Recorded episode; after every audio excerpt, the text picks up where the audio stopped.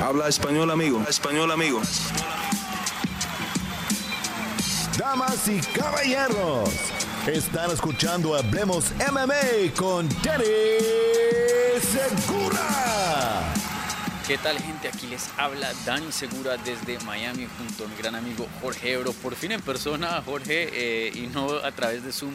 Estamos aquí en el hotel eh, huésped de UFC 287, literalmente como ven atrás, aquí fue el día de, medios, hoy miércoles, donde vimos a las estrellas más grandes que van a participar en UFC 287 hablar con los medios. Entonces, eh, para que el público sepa, esta no va a ser una previa oficial, esto lo haremos un poco más elaborado, de pronto con unos traguitos, un cafecito, no, no, sé. Un churrasco, no sé. Claro, sí, ahí vemos. Claro, sí, sí, sí. Eh, o bueno, tú que tienes la mansión de, YouTube, eh, ahí de pronto ahí hacemos un acuerdo. Pero quería hacer un video de reacción al día de medios, ya que esto es un evento gigante y tú sabes, hay muchas, muchas cosas que digerir, que procesar y quería analizar lo que vimos hoy en el día de medios porque desafortunadamente pues eh, para el público latino mucho de esto es en inglés. Entonces, empecemos en el evento estelar. ¿no? Vimos a Poatán llegar, igualmente a Israel Adesanya. Empecemos con Israel Adesanya porque llegó primero. Él antes de este día de medios no había hecho muchas entrevistas. No. Estaba muy, muy callado y lo vemos y llegó un poco seco. No sé si tuviste una porción donde yo le estaba haciendo algunas preguntas y me, me respondía sí, no. Sí, y en otra se quedaba callado. Muy parco con la prensa, muy parco. Yo no sé si es. Tú no sabes a esta altura, después de tres derrotas, qué, qué leer en todo eso. Mm. Si tiene mucha preocupación o mucha concentración. Realmente es difícil decir si está, yo no voy a decir que acobardado ni nada de eso, pero sino que está sobrecogido por el momento de enfrentar por cuarta vez al hombre que le ha vencido en tres ocasiones. Pero eh, creo, quiero creer que está concentrado, quiero creer que no quiere perderse en explicar muchas cosas que no tienen explicación, porque ¿qué, más va a decir a Saña después de tres derrotas? Decir que estaba ganando, decir que esto, básicamente él eh, ahí con ESPN dijo, yo lo que voy a hacer es que voy a asfixiar, que, es lo, que fue lo que más dijo, lo voy a asfixiar, no le voy a dejar que piense, no voy a dejar, pero básicamente una desaña que, a diferencia de otras conferencias de prensa donde habla y habla y habla y explica, en esta ha estado demasiado parco, demasiado concentrado. Eh, no ha sido muy friendly de la prensa en estos días, digamos la verdad, eh, pero que pienso yo que está resguardando todo para el día de la pelea. Sí. Sabes, em, obviamente estas cosas son difíciles de descifrar, pero yo, yo lo vi un poco molesto un poco molesto con, la con, con, los medios, inclusive allá atrás estaban haciendo un ruido, dijo que, que se callaran. Yo te, digo una cosa. ¿Qué, qué, tú eh, percibes de eso? Yo te digo una cosa, en la pelea anterior, en, la, pelea contra Gary Cannonier, no sé si estabas ahí en Las Vegas, nos llamó la atención a los periodistas, porque los mm. periodistas ustedes hablan, porque ya se sabía que venía la pelea con, mm. con Pereira, y ya desde ahí estaba molesto, porque la gente ya no hablaba de la pelea de Cannonier, donde el público se había marchado en el cuarto round. La gente ya estaba preguntándole de Pereira, Pereira, Pereira, y él como que, háblame de esta pelea, pregúntame aquí, no me preguntes de lo que no ha pasado. Mm. Ahora, después de una derrota, ese malestar tiene que haber crecido mucho más, eh, Dani. Sí. Eh, algo muy interesante eh, que Pereira me, dijo a mí en el día de medios, yo le pregunté, ¿crees que esta pelea, si llegaras a ganar, ya Israel Azaña se vuelve algo del pasado, o sea, ya queda en tu historia? Y me dijo, sí, definitivamente. ¿Te sientes así que si Israel Adesanya llegara a perder esta serie, rivalidad, lo que lo quieras llamar con Adesanya, llega a su fin? Yo creo que en cualquier caso, si Patán gana, él va a subir. Yo creo que va a subir. Yo, una de las cosas que más me impresiona de, Pereira, y hoy, más que otras veces, he tenido la suerte de estar cerca de él, a, dos pasos, y me doy cuenta que es un espécimen humano que yo no sé cómo hace este peso. Francamente, no sé cómo hace este peso. Yo creo que él Tal vez le quede una pelea más en esta división, pero yo no lo veo mucho más en esta división. Dicho esto, más que Pereira, lo que me preocupa o lo que me intriga es a Desaña cuando dice que este es su último shot, que es tu última oportunidad. Bueno, es la última oportunidad de que te vas a retirar. Y si Poatán gana y sube, te vas a retirar también, quedando vacante el título. Eh, son cosas que no tenemos respuesta todavía, pero que viendo el lenguaje corporal de Adesanya, si él pierde, a mí no me sorprendería que en ese momento tome una decisión emocional. emocional. Sí. Sí, eso está por verse. Yo también le pregunté eso. Yo le pregunté, tú dijiste en, tu canal de YouTube que este era tu último shot, pero el último shot de qué? De 185 de tu carrera a Alex Pereira. Porque él dijo Alex Pereira. Porque Jorge Masvidal sí ha sido más explícito mm. y lo he vuelto a decir. Jorge Masvidal sí ha dicho con palabras más claras de que si él pierde se retira. Que, o sea, Adesanya ha dejado una especie de ventanilla ahí que no sabemos a dónde va, pero Masvidal sí ha sido elocuente en eso. Si yo pierdo, yo entiendo que Jorge, si pierde con Duriño, ya pierde el chance de Leon Edward. él no quiere convertirse en un gatekeeper, no quiere convertirse en un journeyman. Eh, tiene 38 años, ha hecho mucha plata. No sé si viste que estuvo regalando mezcal por todas partes. Eh, ¿Te regaló a ti o no? No, no me regaló, no, no, no, alcancé, no alcancé. A mí el mezcal no me gusta mucho, la verdad. Me gusta más el, tequila reposado. Eh, pero, pero sin duda me intriga mucho cómo va a reaccionar a Desaña, pase lo que pase. Sí. Y, otra cosa muy interesante es que la pelea empezó desde hoy. La pelea empezó desde hoy, señores y señoras. Eh, llega Poatán con una chaqueta que dice que se la encontró en, los últimos 10 minutos antes de entrar al día del medio con un Pikachu gigante atrás. Si sabes de dónde proviene eso, ¿no? porque, para, la gente que no sepa darles contexto acá, eh, Poatán había hecho una, un video de reacción a la reacción del video de hazaña de la pelea de, de ¿cuál fue? Fue la de mm, Camaro León, ¿no? Camaro León. Y, y atrás tenían un Pikachu, y él dijo, ah, ese Pikachu, no sé qué. Entonces hoy llega con una chaqueta de Pikachu, sabemos que eh, es fanático de las caricaturas y todo esto. ¿Qué piensas de eso? Mira, eh, yo creo que Poatán es un tipo que parece muy serio, mm. pero que es más jodedor, como decimos los cubanos, de lo que parece. Y, creo que eso es un mensaje evidente a decir, tú eres un infantil, tú eres un niño, acaba de crecer, porque es verdad que Adesaña eh, a veces habla demasiado, cuando estaba en sus tiempos buenos, ya no tanto, pero en sus tiempos de gloria, él era, tú sabes, y como cuando digo como el Undertaker y todas aquellas cosas, Poatán tiene otra visión de la vida, es lo que dice él, y esto es serio, cuando este muchacho estaba viendo comiquitas, yo estaba trabajando mm. en las calles de Brasil buscándome la vida, yo no sabía si iba a pelear, yo tenía que buscar el alimento de mi familia. Y son cosas que, que ahora él las mira y debe estar muy orgulloso de todo lo que ha logrado. Al final yo creo que esto es lo que hace grande esta cartelera. Hay un drama, evidentemente hay un drama de ver a uno de los más grandes de todos los tiempos, porque lo es a Desaña, que choca contra un muro y choca y choca y choca. Y uno se pregunta, ¿podrá encontrar una brecha en el muro o es que el muro se ha cerrado definitivamente para él? Sí, eso es eh, la incógnita más grande de, esta cartelera y eso lo analizaremos en detalle cuando hagamos la previa de UFC 287. Eh, pero déjame y te hago otra pregunta sobre eso. Em, ¿Tú crees que Poatán, esos juegos que hace fuera del octágono, no mentales, ¿tú crees que sí le están afectando a Desaña? Porque pues vemos los memes y, vemos todo lo que Poatán hace y claramente le deja saber a Desaña, lo, te estoy vigilando. Claro, y por eso te digo, more than meet the eye, como se dice, más de lo que parece. Creo que es un tipo que si no es él, alguien detrás de él está moviendo ciertos hilos que molestan a Desaña. Mm. Y todo eso, y, fíjate, él está ahora en la posición delantera, él está viendo por el retrovisor a Desaña y tiene el derecho de, utilizar estos juegos porque a Desaña también, en su momento Gloria también se burlaba del resto de, los eh, oponentes. Yo creo que si Desaña no ha venido con su mente bien aceitada, si no ha venido con la maquinaria bien, yo, yo decía en un video que a mí no me interesa que Adesanya corra o que Adesanya haga lo mismo que hizo con Joel Romero, ¿te acuerdas? Que era a distancia, nunca entró en, zona de impacto. Yo quiero ver a qué va a hacer ahora. Si, si estos juegos que hace, como tú dices, Pereira, lo van a sacar de la disciplina de estrategia y lo van a hacer cometer un error. Porque, a ver, yo lo digo y, la gente que, que, sigue mi canal sabe, yo sigo creyendo que Adesanya es favorito porque veo al artista marcial en potencia, mm. pero yo entiendo el peso mental de las tres derrotas y también entiendo una cosa, en cinco rounds, en cinco rounds el beneficio va para Pereira. ¿Por qué?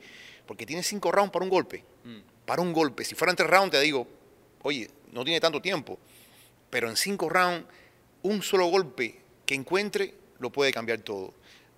Dicho esto, creo que Adesanya es mejor artista marcial, es más completo, incluso llevó en par de ocasiones al piso a, Pereira. Hemos visto, quizás otra cosa, hemos visto un Adesanya poniendo muchos videos de lucha. Mm. ¿Es para confundir o va a ser lucha de verdad? Como usó un poquito en la otra pelea, la usan más ahora, tal vez para quitarle los brazos largos a Pereira, quién sabe. Ahí yo tengo unas opiniones que me las voy a guardar para, para la previa. Yo él mismo le pregunté eso. ¿Vas a luchar? ¿Tuviste algo de éxito sin entrenar lucha, entrenando, ese combate? No, y, cinta negra de jiu ¿eh? Sí, claro, claro. Eh, no, Azaña, no, Azaña es creo que azul, sí, sí, todavía. Eh, pero sin duda sí tiene un, un, un buen jiu-jitsu. Eh, yo sí lo veo a él muy caliente, muy, muy caliente a Azaña. Y no sé si eso va a jugar en contra o a favor de él pero que está caliente, sí, y creo que va, va, a terminar glorioso o desastroso, no va a haber en la mitad, porque eso es lo que pasa cuando te vas a un extremo, ¿no? Cuando no estás bien mediado. Entonces, ahora rápidamente pasemos al evento coestelar. Aquí mismo tuvimos a Gilbert Burns y a Jorge Masvidal hace eh, minutos. Y, lo que te quiero preguntar, Ebro, empezando con Jorge Masvidal, es alguien que tú has seguido y has cubrido una carrera eh, por mucho tiempo, y, igual yo, y te tengo que decir que, que, lo vi distinto, lo vi contento, lo vimos con su camisita, estar aquí en Miami, estar aquí con su gente, el público.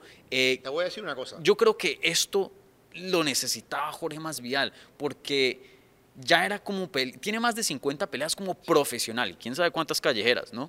Eh, necesitaba cambiar la rutina, esta energía. 20 años, tengo dos, dos décadas, mm. dos décadas en esto es mucho tiempo. Hay un cambio en Jorge que yo noto que es positivo. Tú recordarás el, el, episodio del Countdown, mm. donde él dijo, 17, este es el último eso, y a mí Jorge sí me sonó, en ese momento, a retiro.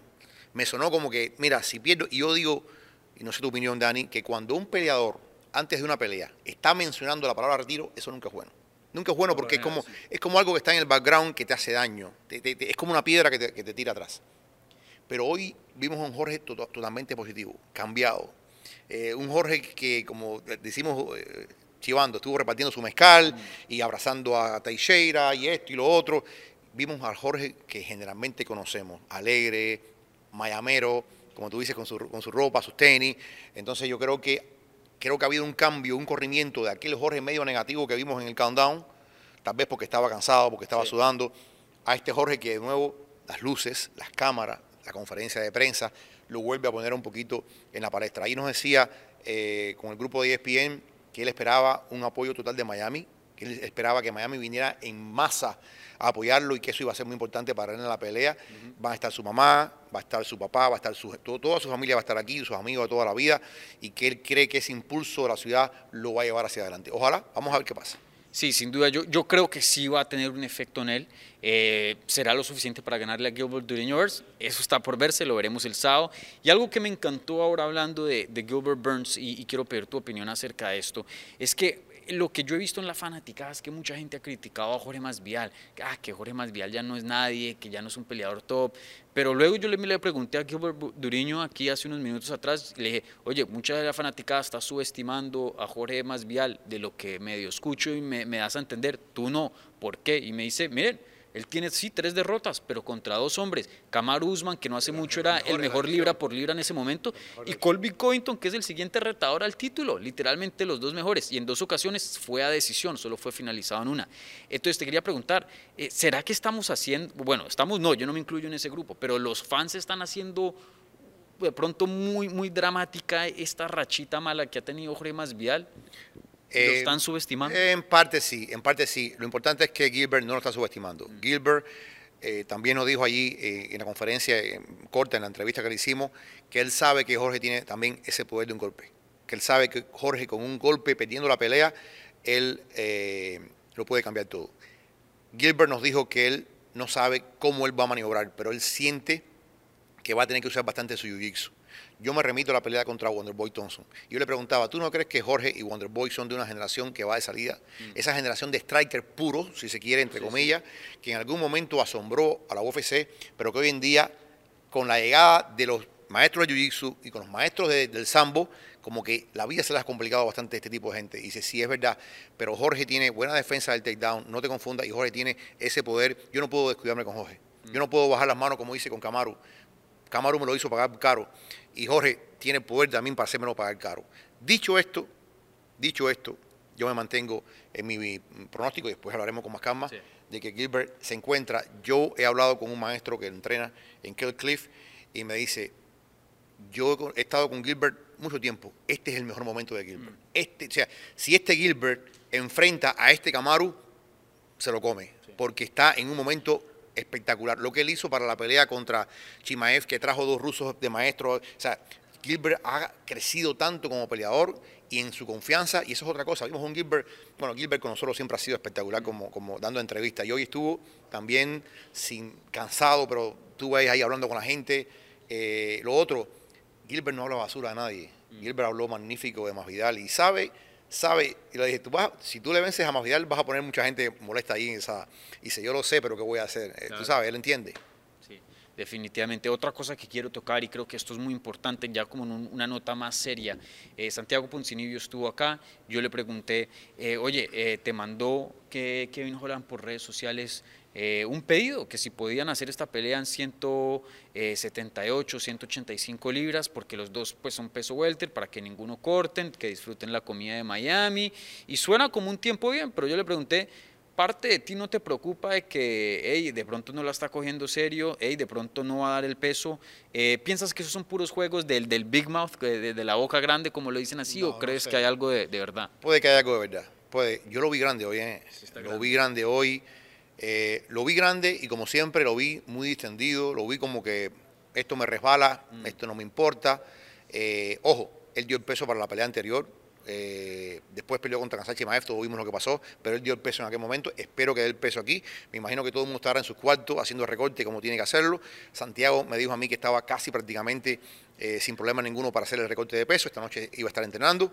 espero que Kevin Holland no dé la nota porque sería realmente negativo. Pero aquí a simple vista, no sé si es el pullover que le quedaba grande o qué, pero se veía fuerte. Sí, yo, yo, yo también lo vi eh, grandecito y sería una pena si no diera peso porque pues Santiago Poncinibio conocemos cómo tiene de grande el corazón ese argentino y estoy seguro que va a tomar, especialmente en Miami, va a tomar esa pelea sí o sí y pues obviamente estaría en una desventaja ahí, entonces eh, ahí veremos. Bueno, eh, con eso terminamos nuestro análisis del día de medios, esos fueron como los puntos principales. Me estoy olvidando de algo, Euro, algo que quieres mencionar. Muy bien, Raúl Rosas. Raúl Rosas tiene una confianza mm. que a Dios se la bendiga, eh, pero es, él, sabe, él dice, hoy yo voy a ser el primer tipo que va a ganar cinturones en tres fajas, eh, en tres divisiones, y yo soy esto y yo soy lo... O sea, increíble. Ignacio Bahamonte, una promesa latina que va creciendo, que debe ganar su pelea también. Eh, por ahí Lupita Godínez también en su pelea mucha presencia latina, mucha presencia latina desde los brasileños a los argentinos, a chilenos, a mexicanos. ¿Qué más se puede pedir? Es Miami, es la mezcla de cultura. Sí, definitivamente. Bueno, Jorge, muchísimas gracias aquí por tu análisis, por tu apoyo. Y, bueno, esténse ahí, aquí al tanto, no solo al canal de Jorge, pero también aquí en Hablemos MM, de todo el contenido de UFC 287, ya que estamos aquí presenciales en nuestra tierrita cubriendo un evento de UFC. Sí. ¿Eh? Así en Jacksonville también. Pero bueno, está ya es esta es nuestra ciudad, ¿no? Este es nuestro, nuestro lugar. Así que muchísimas gracias, gente, y nos vemos pronto.